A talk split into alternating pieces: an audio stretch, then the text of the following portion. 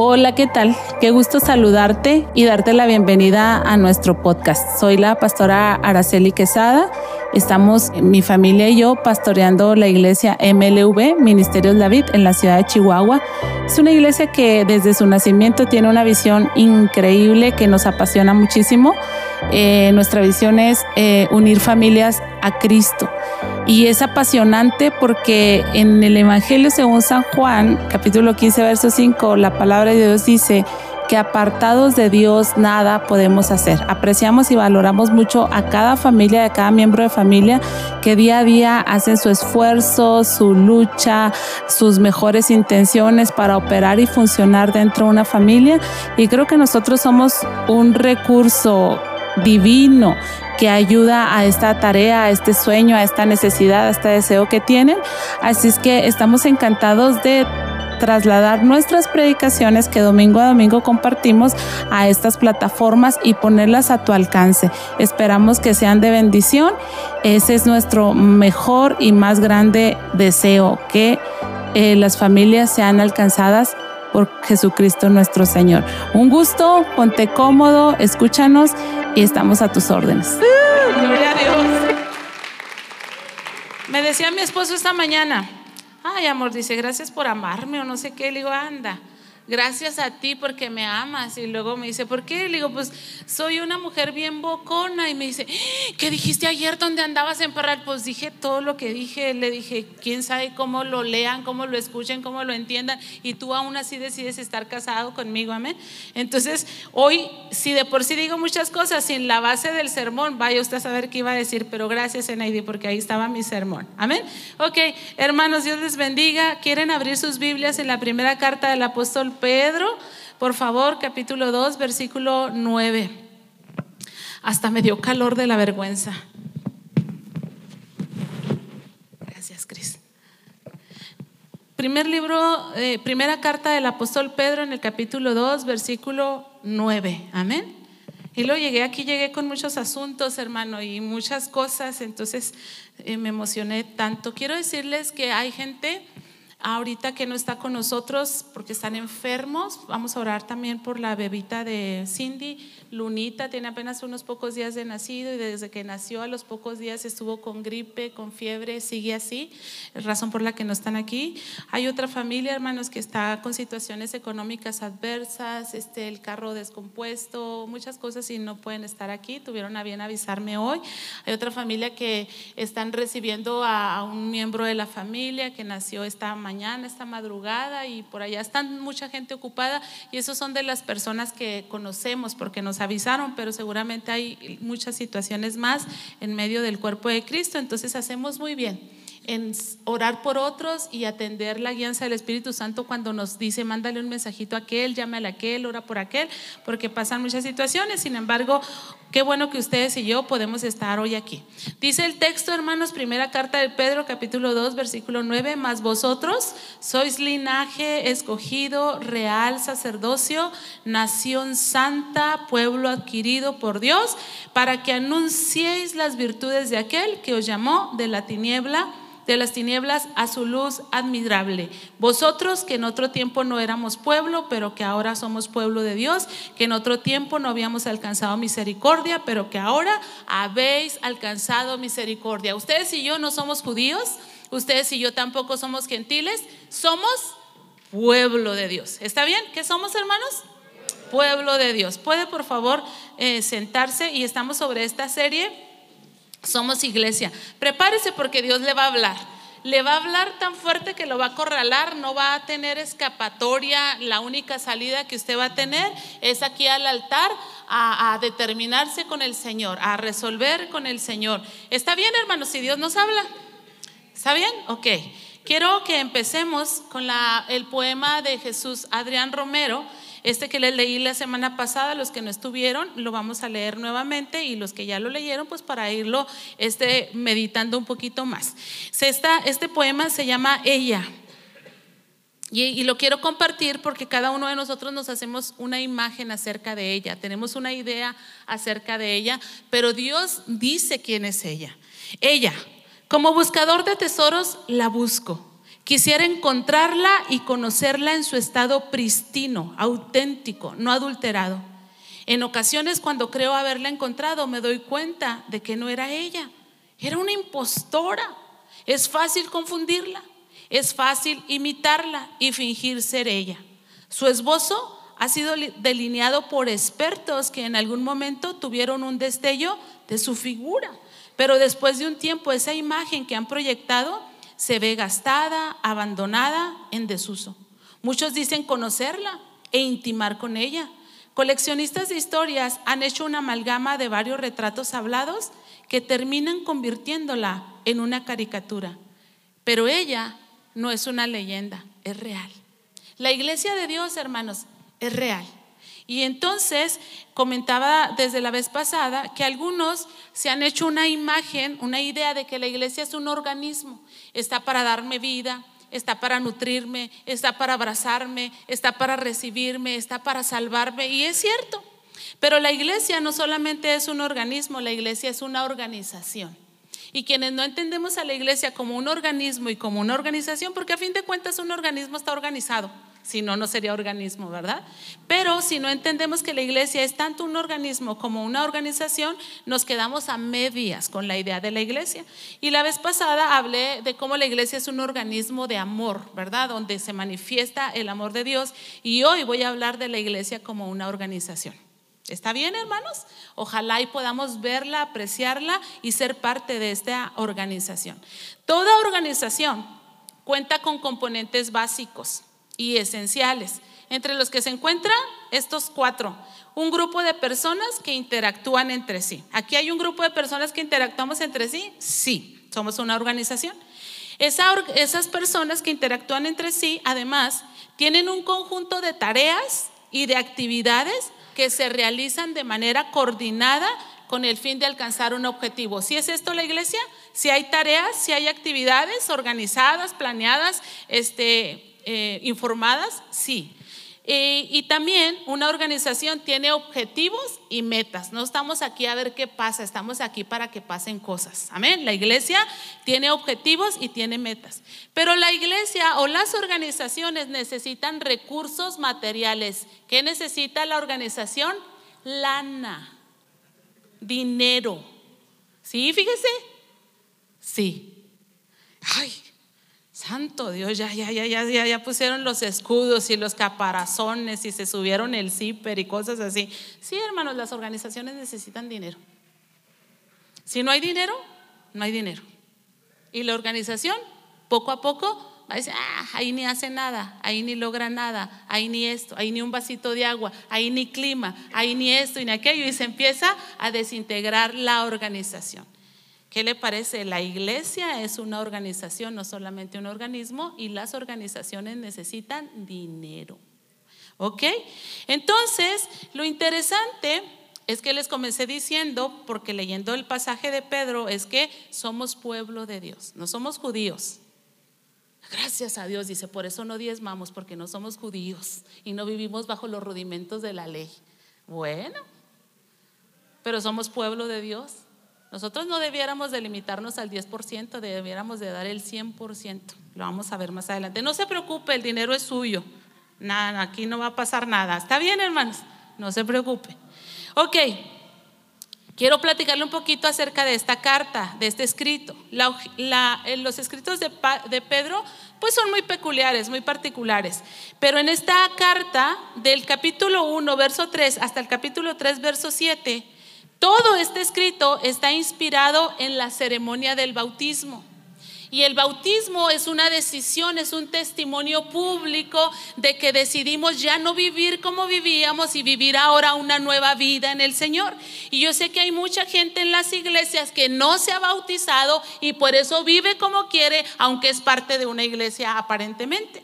Pero esta carta, todo gira alrededor del bautismo, de la humilía, de la santidad, pero sobre todo del género de vida que llevará en el mundo los nuevos bautizados. De eso se trata esta carta.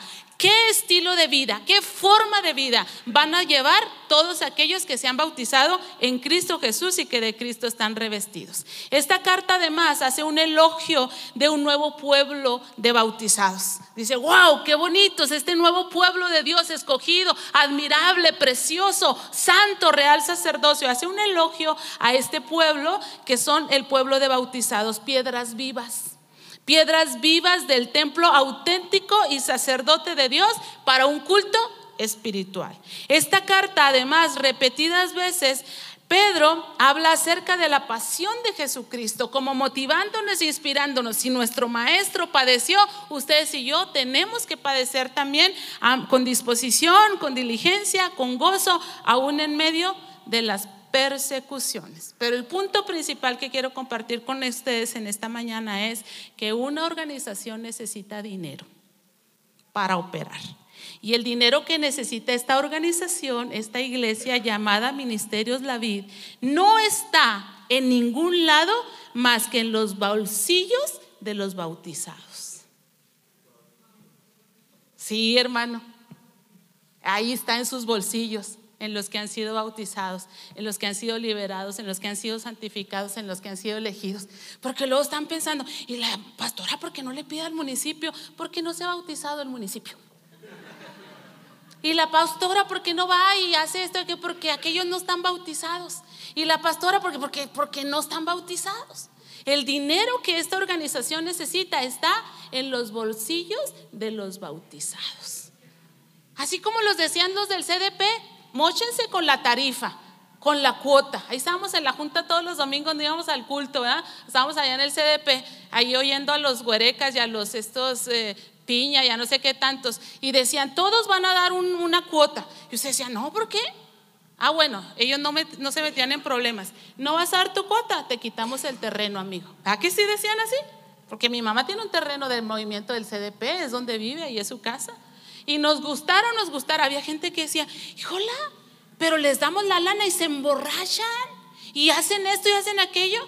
No, pero ese no era problema tuyo ni mío. Si tú no dabas el dinero, te quitaban tu terreno. Entonces uno iba y daba el dinero aunque se lo echaran en cervezas o en una carne asada o lo tiraran o lo que sea.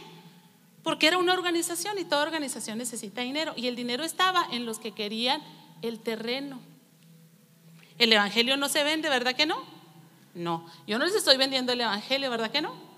Pero las organizaciones necesitan dinero para operar y el dinero está en los bolsillos de los bautizados. La iglesia, hermanos, no solo es un organismo, es una organización. El cuerpo no solamente existe, el cuerpo se nutre, se viste, camina, actúa, sirve y para eso necesita dinero. El cuerpo es el cuerpo. Cristo nos salvó, Cristo nos redimió, Cristo nos unió, Cristo nos santificó. Pero para que el cuerpo coma necesita dinero. Para que el cuerpo eh, camine, se mueva, actúe, necesita dinero. Amén. Hay una razón del ser pueblo de Dios. Y eso está definido en el versículo que acabamos de leer. Dice, la razón de ser pueblo de Dios es porque, para que anunciemos las maravillas de nuestro Dios. Hace unos días eh, leí un post o escuché, ya ni me acuerdo, pero Dante Gebel decía que cuando ellos construyeron el, el edificio River allá en California, dice que estuvo siempre con la mentalidad de poder servir a la nación, al estado al que pertenecen. Dice, entonces nosotros estamos listos para que este auditorio sea usado por el cuerpo de bomberos, cuerpo de, policías, por, por, las reuniones del, del Estado, para consultas, para todo eso. Y dice, y la sorpresa de todos los usuarios de nuestras instalaciones es, ¿en serio nos vas a prestar este edificio sin que te paguemos nada? Ni para el ingeniero de sonido, ni para las luces, ni para esto, ni para aquello, ni para el otro, nada. Aquí es gratis. Y dice que la gente se va, wow, eso es la iglesia, esto es la iglesia, dice Dante Gebel. No conozco otra manera de ser iglesia que manifestar las maravillas del Dios Todopoderoso. Pero, híjole, hermanos, si no entendemos esto, es terrible, porque todo cuesta. Tener un foco cuesta, tener unas lucecitas cuesta, que se vea el proyector cuesta, aquello cuesta, tener agua cuesta, todo cuesta. ¿Sí saben que todo cuesta? ¿Y quién lo va a pagar? Los bautizados, amén, porque ahí está el dinero, ¿ok? Ahí está el dinero. Bueno, entonces mire, Vamos a entender este texto, cuatro cosas que el texto encierra y declara acerca de usted y de mí. Dice la declaración del apóstol Pedro a la iglesia. Ustedes, ¿quiénes hermanos? Yo diga, yo. Dice, ustedes son linaje escogido, real sacerdocio, nación santa, pueblo adquirido por Dios. Y estas cuatro definiciones quiero compartirlas con ustedes. Nosotros no somos judíos, nosotros no somos gentiles, nosotros no somos mexicanos, nosotros somos pueblo de Dios. Y entonces la primera declaración de identidad que da el apóstol Pedro es, ustedes son linaje escogido. La clave está en la palabra linaje, porque de escogido lo entendemos perfecto, ¿verdad? Entre todos escogió esto. Bueno, linaje. Esta palabra significa ascendencia ilustre de una persona. Y te está diciendo, tú tienes un linaje escogido. Tienes una ascendencia ilustre de abolengo. ¿Es cierto? No, yo no. No, yo no. Yo me apellido Quesada y mi familia viene de Nonuava. Y cuando me topo a gente dice, ¿a poco usted es de Nonuava? ¿Cuál es su apellido, Quesada? Y rápidamente gente de Abolengo me dice, ah, yo conozco a los Quesada. Y yo porque veo a esa persona que es de Abolengo y que está mencionando a los Quesada, la paro en seco y le digo rápidamente, porque me ha pasado, ¿eh? Más de cinco veces, que gente ilustre me dice, ¿a poco es de los Quesada de Nonuava? Y le digo, espéreme, espéreme, déjeme le platico. En Nonuava hay dos eh, corrientes de quesada. Están los ricos y ella dice, sí. Y están los pobres. Yo soy la de los pobres, la de los chalaneros, la de los que cruzaban a gente ahí en el río a nado. Y ella dice, ah, ah, eh, ah. ya no haya ni qué, porque ellas la referencia que tienen son los quesadas ricos, ¿verdad? Sí, ni Fox y yo somos parientes, hermanos. Es que él es quesada con S y yo soy quesada con Z. O sea, amolada por todos lados. Entonces, que Dios te diga, que Pedro te diga, tú eres linaje escogido. En primer lugar, puede significar que el Señor te estimó valioso, aunque eras nada, aunque no valías para nadie aunque eras de los quesada, de los pobres, y nadie te hubiera invitado a sentarte a tu mesa, y sin embargo Dios te eligió. Vio un linaje que tú tal vez no tenías y pasó por alto el linaje que sí tenías. Y dice el apóstol Pedro, ustedes son linaje escogido. Pero en otro sentido puede significar que tenemos un linaje de abolengo, que fuimos concebidos en Dios, nacidos de Dios, soplo de vida de Dios aquí y somos ese linaje de una ascendencia increíble. De modo que no tenemos justificación para ser carnales, para ser tan humanos, para ser tan mezquinos, para ser tan codos, para ser tan avaros. Porque tenemos un linaje de abolengo. Y el linaje de abolengo de nuestro Señor Jesucristo eh, la, cultura, la manera, la forma de Dios es dar. Dar. Esa es, esa es la virtud de Dios, es la esencia de Dios. Yo vine aquí a dar. Tú cuando vas a un lugar, ¿a qué vas? ¿A que te den? ¿O vas a dar? A donde sea que vayas, ¿vas a dar o a que te den? ¿Vas a tu trabajo a que te den o vas a dar? ¿Vas a una reunión a que te den o vas a dar? ¿Vas a la iglesia a que te den o vas a dar? Porque dice el apóstol Pedro, el linaje de ustedes es linaje escogido y la palabra linaje significa tienes una ascendencia ilustre de una persona.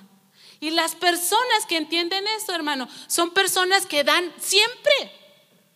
Por ejemplo, John Maswell, que es un eminencia en el ámbito del liderazgo y no solamente dentro del ámbito evangélico, sino del ámbito empresarial en el mundo entero. Él tiene montones de iniciativas, pero dice que siempre que va a un lugar lleva cosas para dar. Y se topa con alguien y te saluda y, ay, Isaí, qué padre, ¿ya qué te dedicas? No, pues a esto, aquello, me encantaría regalarte esto. Y deja a este con un regalo y al otro con un regalo y al otro con un regalo. ¿Vas a dar o a que te den?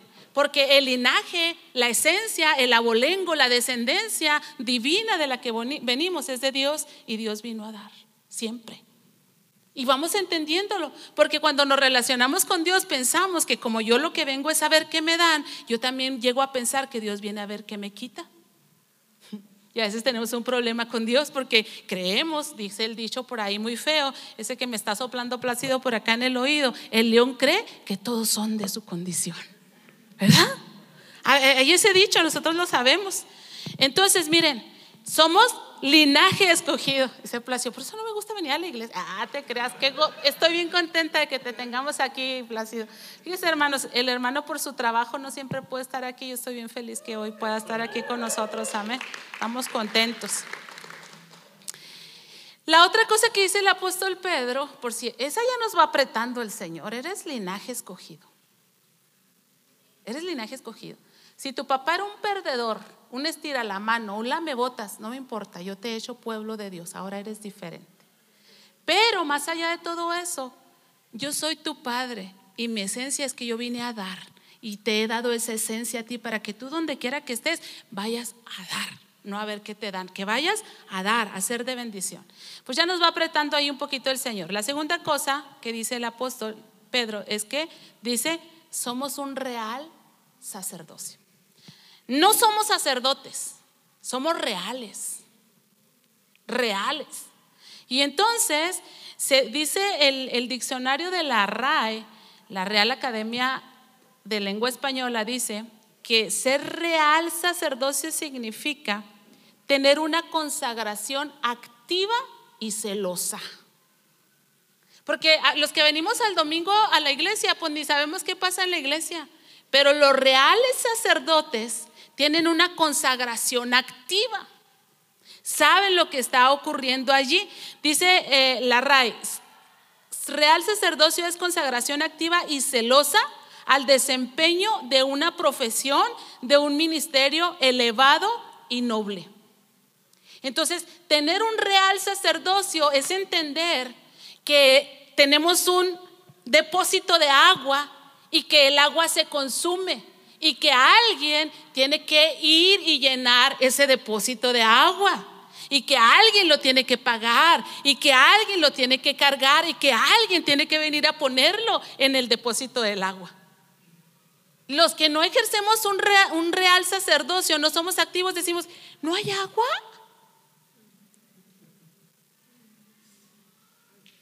¿No hay agua? No. Algunos decimos, a la otra me traigo mi botella para que no me pase. Pero dice el Señor, tienen un real sacerdocio, están activos. ¿En dónde, ¿En dónde es la actividad de un sacerdote? En la casa de Dios. ¿Cuál es el oficio de un sacerdote? Interceder delante de Dios por el pueblo y delante del pueblo a favor de Dios. Y entonces dice el, el apóstol Pedro, ustedes son un linaje escogido y solo un real sacerdocio. ¿Qué ideas tenías tú de la iglesia? ¿Qué es la iglesia? Porque dice Jesús Adrián Romero, pues es fácil imitarla, es fácil confundirla, es fácil desdibujarla o dibujarla a modo, a como se nos acomode. Pero, eh, dice el apóstol Pedro, la iglesia es linaje escogido, es un real sacerdocio, personas que están ejerciendo de una manera activa y celosa esta profesión que Dios nos ha dado. Y luego, además, amados hermanos, dice que la iglesia es una nación santa. Y cuando está hablando, aquí el énfasis está en santa, no en nación, porque no se refiere a una entidad política, que sería una nación, sino se refiere a una vasta congregación de santos de Dios, hombres y mujeres que andan en santidad y que emanan esa santidad. ¿Qué quiere decir santo? Apartado para Dios que vivimos para Dios, que buscamos agradar al Señor. Esta, ayer fui a predicar a Parral y invité a algunas hermanas y la hermana Elisa, que siempre es una intercesora y generosa en la oración, me dijo, voy a orar, hermana, por usted para que Dios la use mucho. Entonces yo le dije, gracias, hermana. gracias. Y yo le dije, yo estoy orando para que Dios me guarde para que Dios me mantenga, para que Dios cuide de mí, si me explico, mi espíritu, mi alma, mi cuerpo, que, que sean santos. Yo le dije a ella, porque Dios me va a usar. Y le di tres razones. Por amor a su pueblo. Porque hay un pueblo que se congrega para ser bendecidos y edificados de parte de Dios. Y Dios me va a usar por amor a ellos. Y Dios, le dije, me va a usar por amor a su palabra, por fidelidad a su palabra, porque su palabra cumple el propósito por el cual es enviada. Y además Dios me va a usar por fidelidad a mí, a su siervo, porque, porque me dedico a servirle al Señor. O sea, hay una garantía de ser usados por el Señor. Donde no hay garantía, hermanos, es en mantenernos santos delante del Señor. Ese es mi ejercicio, esa es mi actividad, esa es mi devoción, esa es mi preocupación, esa es mi tarea. Y yo claro que oro porque Dios me use. Pero para que yo sea usada necesito estar en la mano de Dios y esa es mi tarea. Yo quiero estar en tu mano, Señor. Yo quiero ser llena de tu presencia. Yo quiero ser guiada y dirigida por tu bendita palabra. Entonces dice, ustedes no solamente son linaje escogido, no solamente son un sacerdocio real, sino además son una nación santa, son gente que teme a Dios, que camina bajo el precepto y el mandato de Dios, no bajo sus propias ideas, ni bajo sus propios ritmos, ni bajo sus propios métodos, sino bajo lo que Dios establece en su bendita palabra acerca de ustedes que son apartados para el Señor. Eso es la iglesia, gente que vive apartada para el Señor. Y lo último que dice, hermanos, es que somos un pueblo adquirido por Dios.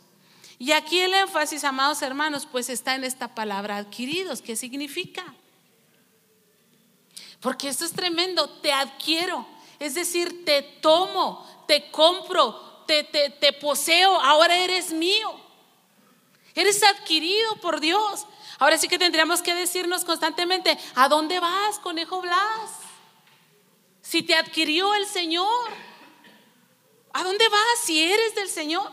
Y dice eh, el diccionario que adquirido significa algo, alguien que es aprendido. ¿Qué es alguien que es aprendido? Pues ya te ponen las esposas y no vas a ningún lado. Y te dicen, te leen ahí la ley, te conviene que no hables hasta que esté presente algún abogado para que no te metas en más broncas. Eres aprendido, ya no estás en libertad. ¿verdad? Que eso es estar aprendido. Ya le perteneces a alguien más, ya no eres dueño tú de tu propia vida. Es aprendido, y luego dice el diccionario, y no pertenece a la naturaleza de un ser desde su origen o de su nacimiento. Es decir, que ya que lo aprendieron, que ya no es libre, ya no va a ser lo que estaba haciendo y ya no va a ser lo que hacía, porque ahora hay alguien más que le, que le gobierna. Es más, ni siquiera si era, una, era en su naturaleza un rebelde, un peleonero, un esto, un aquello, ya cuando es aprendido ya no hay rebeldía, ya no hay violencia, porque está sujeto al que le aprendió. Entonces, además, ¿qué es ser aprendido en, un lenguaje bíblico. Dice que esta palabra se empleaba en caso de la adquisición de un esclavo o de la tierra. Así, asimismo, dice también, denota un acto para la obtención de cosas. La palabra hebrea es caná y significa obtener. Te obtuvo el Señor. Si eres iglesia, te obtuvo el Señor. Te adquirió el Señor, te compró el Señor, te tomó el Señor, le perteneces al Señor, no a ti mismo. Ahora yo te pregunto, ¿te obtuvo sin tu dinero o con tu dinero? ¿Te adquirió con tus bienes o sin tus bienes? aquí estoy, Señor, tómame, tómame. A ver, vieja, guárdame ahí este Señor, aquí estoy, soy tuyo, tómame. Hay rateros a los que los adquieren, hermanos, con todo y el iPhone que se habían robado. Dicen, sí, lo hubiera dejado ahí debajo para cuando me soltaran, venía y lo agarraba, pero lo obtuvieron con todo lo que traía encima. ¿Tú tuviste chance para soltar por ahí antes de que te obtuviera el Señor? Yo no. Es más, si les hemos platicado a mi esposo, hermanos, es que mi esposo es una, ay no, pues es que él no sabía cómo es Dios, yo sí. Yo así lo que logro sacar, saco, pero a, Jorge lo obtuvo el Señor, hermanos. Lo obtuvo el Señor de una manera dramática, lo, lo abrazó, lo, lo, encandungó, lo, em, lo apasionó. Y Cris decía que él quería estar en la panza de Valeria y mi esposo quería estar en el pecho del maestro. Y ahí en el pecho del maestro le dijo mi esposo, no solamente yo, Señor, mi esposa, mis hijos, mi casa, mi trabajo, todo te lo doy, Señor. y yo espérate, espérate. Todo, Señor, todo. Y cuando viene la casa, ay, yo, no lleva ni que decirle a Jorge, eso te pasa porque no sabes hablar delante de la persona que estás hablando, porque Dios es real, hermanos, y presta para acá la casa. Y qué cosa espantosa. Ahí va la casa de nuestros sueños, Jorge. Pero bueno, tiene el trabajo, al rato de ahí sale otra, ¿no? Presta para acá el trabajo que me dijiste. Jorge, ay, yo así, no, yo no me divorcié, hermanos, porque Dios es bueno y para siempre es su misericordia. Sin casa, sin carro. Y luego ahora mis hijos que le sirven al Señor le dicen, gracias George, gracias George. Pues él se los entregó. Y ahora que yo voy y vengo, pues él solo se dice, gracias George, tú le entregaste a la esposa. Dios te bendiga, amor, y tu fe somos bendecidos por tu fe. Entonces, yo no sé usted si alcanza, esto no, esto no, esto no, esto no, nomás yo, Señor, yo, yo. Y luego se ve la playera, caray, esta es polo. Tampoco, Señor, déjame, voy y me la quito. Ahora sí yo, espérate, si eres linaje escogido, ahí opera en ti una naturaleza diferente. Eres de Dios, te pareces a Dios, estás aquí para dar, no para que te den. Linaje escogido, real sacerdocio, nación santa, pueblo adquirido por el Señor. Amados hermanos, hace unos días me quedé muy trabada en la historia de Caín y de Abel. Y ahora peor, digo, Señor, ¿cómo me andas hablando? Ya ve que la Shakira puso a arder las redes sociales en días pasados. Ay, Dios santo, Dios me habló a mí través de la hermana Shakira. Dios me habló. Andaba en un día que yo quería llorar mucho porque mugre mundo no se compone, gente fea, sin calidad humana, la dejan a uno en visto y dicen que son buena onda. Andaba yo. Y luego que me topé las mujeres no lloran, facturan y dije, ¿qué es eso? Por eso me puse a investigar y llegué a la canción de Shakira y a la historia de Piqué, que realmente desconozco, hermanos, amén. Honestamente no, no, no sé cuánto gana Piqué, no sé qué pasó entre ellos, no sé por qué no se casaron, no sé por qué se separaron, no sé nada de Clara Shia, solamente que claramente no es Shia, eh, no sé, no sé mucho de ellos, pero es muy interesante ahí la historia. Pero hermanos, me impresionó mucho la historia de Caín y de Abel y quiero compartirla con ustedes en el capítulo 4 de Génesis. Es impresionante. Eran los primeros ofrendadores. No había teología, no había escuela dominical, no había Biblia, no había maestros de la ley. Pero había eternidad en el corazón de Caín y de Abel. Había eternidad en el corazón de Caín y de Abel. Quiere decir que ellos sabían que había un Dios que sustentaba toda la tierra y ellos quisieron tener un acercamiento con Dios a través de sus ofrendas.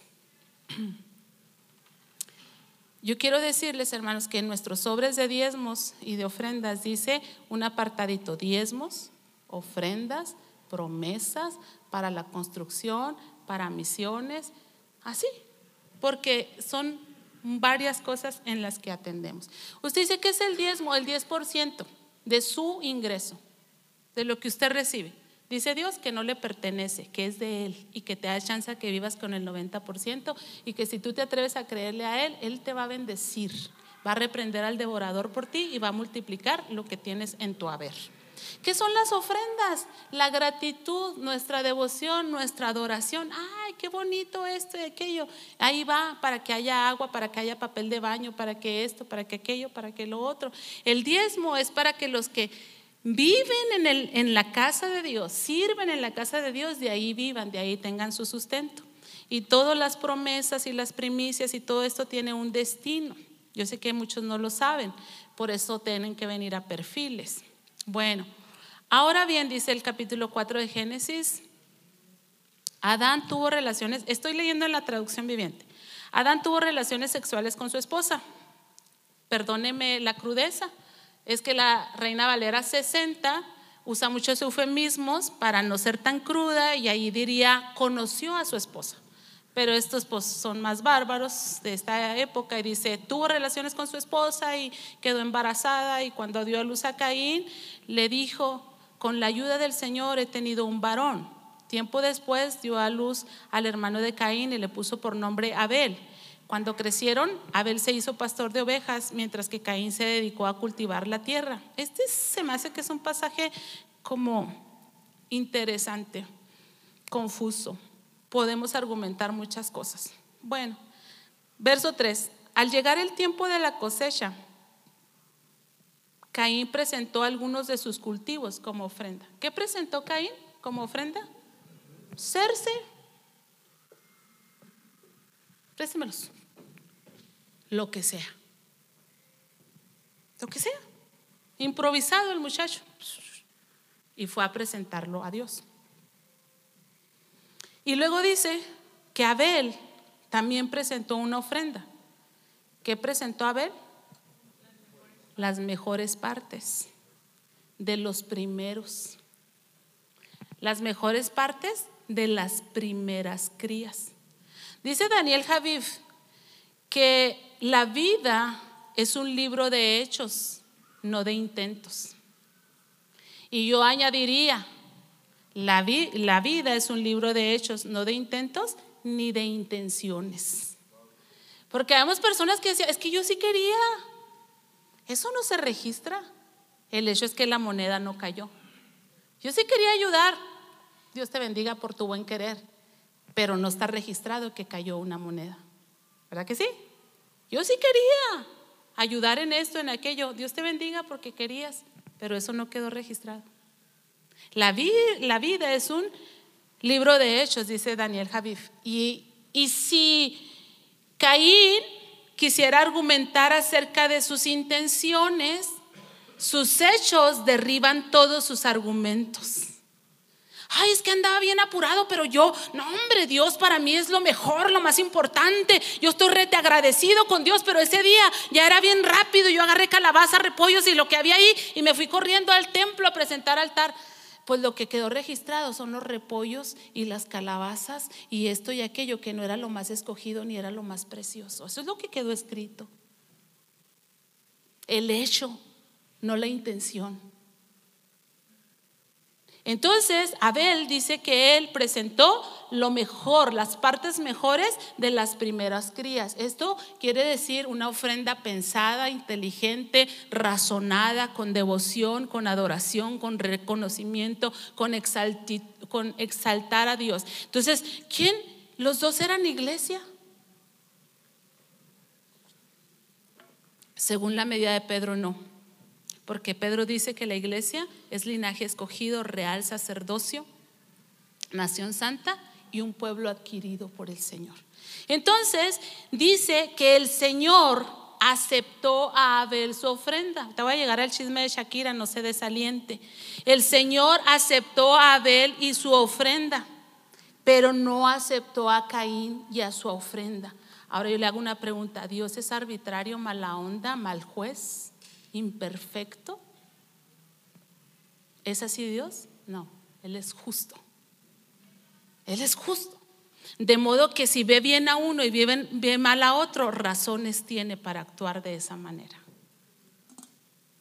Aceptó la ofrenda de Abel, pero la de Caín no. Y se lo dejó saber. ¿Cómo? Vaya usted a saber. Pero se lo dejó a saber. Tal vez el rostro de Abel resplandecía, tal vez estaba bien contento, tal vez se oyó una voz del cielo que dijo, este es mi Abel amado en el cual tengo toda mi complacencia. Yo no sé, pero le dejó saber Dios a Caín que no le agradó su ofrenda. Dios nos deja saber a nosotros si nos gusta la manera en la que nosotros nos relacionamos con Él en relación al dinero. ¿Verdad que sí nos lo deja saber? Porque Dios no es burlado. Dios no puede ser burlado. Y entonces dice, el Señor aceptó a Abel y, y luego aquí, qué interesante, aceptó a Abel y su ofrenda. Pero no aceptó a Caín ni a su ofrenda. Por eso le digo que le dejó saber, porque se nota cuando eres aceptado. Se nota cuando eres aceptado. Hay respaldo divino, hay bendición de Dios en tu vida, hay protección a largo plazo, hay cosas gloriosas cuando has sido aceptado por causa de tu ofrenda o no eres aceptado juntamente con tu ofrenda. Entonces dice que esto hizo que Caín se enojara mucho y se veía muy decaído. Entonces, en todas las redes sociales que ardieron literalmente por la canción de ardida de Shakira, dirían algunos, se ardieron las redes sociales y me toca ver un TikTok y lo dice el TikTok, así Piqué cuando llega con sus amigos y se para un chavo que se suponía que era el amigo de Piqué y le hace estas mismas preguntas. Por eso me llamó la atención y por eso se lo estoy trayendo a colación. Porque me impresionó y fui a abrir la Biblia y volví a poner el TikTok y le hizo estas mismas preguntas. Le dice el que se supone que era amigo de, de, de Piqué. Cuando entra y le dice, ¿por qué estás tan enojado, Piqué? Y me llamó mucho la atención. Y la segunda pregunta que le hace el amigo de Piqué, cuando según va entrando, le dice, ¿por qué te ves tan decaído? Yo, oh, porque andan bíblicos estos. O sea, ¿por qué? Me llamó mucho la atención. De verdad. Pero fíjese por qué me llamó la atención. ¿eh? La siguiente, el siguiente verso dice que Dios le dice a Caín, serás aceptado si haces lo correcto. ¿Por qué va a andar decaído Piqué? Porque hizo lo incorrecto. Romper un pacto es incorrecto por las razones que quieras. Romper un pacto es incorrecto. Si rompes el pacto de 40 por el de 20 es más que incorrecto. Sí, ahí hay maldad y perversión. ¿Ah? Porque alguien puede romper el pacto porque puede decir, no, pues es que Shakira me fue infiel. Bueno, pero romper el pacto es incorrecto y romperlo por una de 20 es perverso. Y entonces, eh, según esta, esta narrativa del, del TikTok, pues Piqué venía enojado y decaído. ¿Por la canción de Shakira? No. No por haber hecho lo incorrecto. ¿Por qué estaba enojado Caín? ¿Porque había favor y gracia sobre la vida de Abel? No. No, porque hizo lo incorrecto. Dice, si haces lo correcto, serás aceptado. Pero si te niegas a hacer lo correcto, entonces ten cuidado. Hermano, tú eres parte de un organismo que tiene vida y que necesita alimentarse y que necesita gasolina para ir y para venir. Si tú haces lo correcto, serás aceptado. Si haces lo incorrecto, ten cuidado. El pecado está a la puerta. El está al acecho y ansioso por controlarte. Pero dice, pero tú debes dominarlo y debes de ser su amo. Entonces, si yo soy adquirida por Dios, también mi dinero es adquirido por Dios. Si yo sirvo a Dios, también mi dinero debe servir a Dios. Si yo le pertenezco a Dios, también mi dinero le debe pertenecer a Dios. Y por eso el Señor dice, háganse tesoros donde no se corrompen. Allá en el cielo, en el cielo, en el cielo, hagan tesoros en el cielo. Entonces, amados hermanos,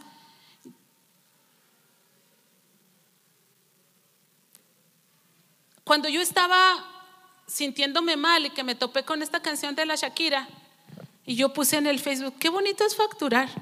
Y alguien podría decir, ay hermana, no se haga usted ni paga. No, ¿cómo no? Si pago. También pago Hacienda y pago aquí, pago allá por todos lados. Pero me quise referir a qué bonito es salir adelante, seguir adelante, sirviendo al Señor. Porque cuando entrevistaron al muchacho que, al rapero que creó la canción con Shakira y le dijeron, ¿qué partes son tuyas y qué partes son de Shakira? Y él dijo, no, yo le ayudé a rimar. Yo solamente le ayudé a rimar lo que ella ya tenía escrito. Porque ella es una artista y lo que hace es arte. Ella es una cantante y lo que hace es música. Y salió la música y lo dice en la canción, ¿verdad? Ay, perdóname que te salpique. Estoy haciendo artista, estoy, haciendo música, estoy haciendo música. Yo dije, ¿qué soy yo? ¿Qué soy yo? la juez, la prefecta de este mundo de la conducta, del comportamiento de otros, la legisladora, la policía. ¿Qué soy yo? No, yo soy una sierva del Señor. Ah, bueno, me voy a poner a facturar. Voy a seguir sirviendo al Señor, aunque las cosas estén mal, aunque las cosas no funcionen como funcionen. Entonces, amados hermanos, ¿qué es usted? ¿Es iglesia o es un amigo de la iglesia? Si es iglesia, su dinero debe estar en la iglesia. Y si ya se cansó de batallar con la pobreza, con la ruina, con que no le rinde el dinero, haga algo al respecto. Yo estaba pensando, les digo que no sé mucho, nada más que Forbes, la revista Forbes dijo que Shakira ingresaba aproximadamente, eh, creo que leí bien y dijo que solamente de ingresos por YouTube ya no hable de otras redes sociales, solamente por YouTube, tenía un ingreso aproximado de 4 millones de dólares. Y yo lo único que sé es que ella ganaba más que Piqué, metía más lana ella a la, a la relación. Y sé que estos 10 años que vivieron juntos tienen que ir 50-50. Entonces, cualquier persona que se divorcia viene a ruina y viene a pobreza, porque hay que dividir los bienes. Entonces, aunque sean pocos, aunque sean muchos. Pero entonces, Shakira hace esta canción, rompe récords increíbles, bueno, en realidad su trilogía, pero más esta que las otras dos. Y entonces, todo este dinero que está ingresando ya no lo va a repartir con Piqué. Entonces ella subsana toda su economía. Y se va. Por eso alguien dice, si algo te debía Piqué, que ya con ese despecho ya te lo pagó este, desmedidamente, ¿verdad? Porque ella ya arregló su problema. Porque al repartir se le iba a bajar, pero ya, otra vez ella es Shakira la millonaria. Y, comento esto porque no así, no así Piqué. No así Piqué. Piqué ya no tiene a Shakira, que ya no está ingresando más a sus, a, sus, a sus arcas, ya nada más le van a dar su partecita, que no va a ser poca, ¿verdad? Y claro que él tiene sus propios ingresos. No soy Team Shakira ni soy Team Piqué. Yo he tenido en mi consultorio a mujeres que les han dicho a los hombres que insistían en que se contaran los tenedores y las cucharas y las tazas, quédate tú con todos los tenedores y con las tazas. No vamos a meternos más en eso. Pero he visto a hombres también que han, quédate con todo eso no importa que yo vaya a ruina, sin casa, sin esto, ya, ya nomás con no seguirnos lastimando, porque el divorcio es una ruina, ¿verdad? Es algo muy triste, muy terrible. Y a veces, o alguien lo diría así, un mal necesario, ¿no? Para algunos casos. Pero no, no estoy a favor de ella ni en contra de Piqué, estoy hablando de lo correcto y de lo incorrecto. Estoy hablando que dice el texto, si tú haces lo correcto, serás aceptado y se te va a notar y haces lo incorrecto, no serás aceptado y se te va a notar.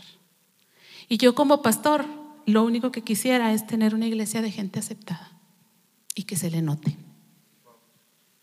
Y que se le note. Y cuando veo gente batallando desmedidamente, porque como diría mi pastor, lo que era de Dios y no se lo diste a Dios, te lo quita el diablo.